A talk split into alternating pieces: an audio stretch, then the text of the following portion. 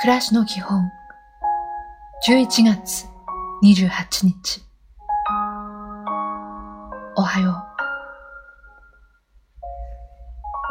う。物を大切にするとは物へ自分の愛情を伝えることです。